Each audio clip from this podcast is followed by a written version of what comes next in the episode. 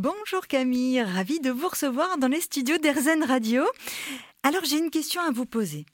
Dites-moi Camille, comment on apprend à dire non? Parce que j'ai une amie qui m'expliquait que même quand elle a envie de dire non, elle le dit pas, elle se laisse un peu faire et c'est compliqué le non. Savoir dire non, ça c'est tout un, tout un dossier, mais c'est une vraie école, une vraie bonne école de, transformation. Voilà. Euh, alors d'abord, pour bien savoir dire oui, il faut savoir dire non. Sinon, nos oui seraient-ils des vrais oui Hein, donc, pour pouvoir dire vraiment oui, eh bien, il faut aussi savoir dire vraiment non. Donc ça, c'est déjà une bonne raison d'apprendre à savoir dire non.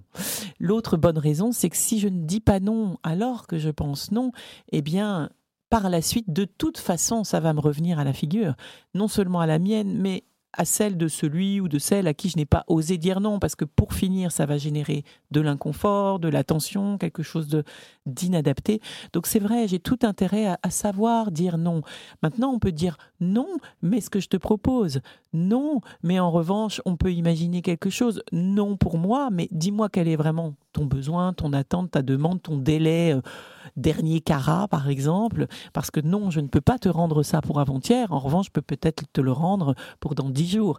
Explique-moi de quoi tu as besoin, explique-moi en quoi c'est prioritaire, en quoi c'est urgent, et on va négocier à la frontière. Voilà.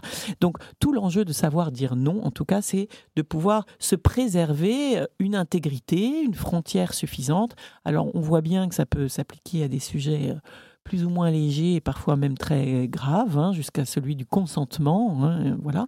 Mais il s'agit bien, effectivement, de savoir à quoi je consens et jusqu'où je consens. Et il y va non seulement de ma liberté, mais aussi du coup de, de la qualité du lien avec l'autre. Et sans jamais oublier que dire non à quelque chose, c'est dire oui à autre chose, c'est consentir à autre chose et consentir parfois à soi-même encore plus qu'à l'autre. Et ça, c'est vital.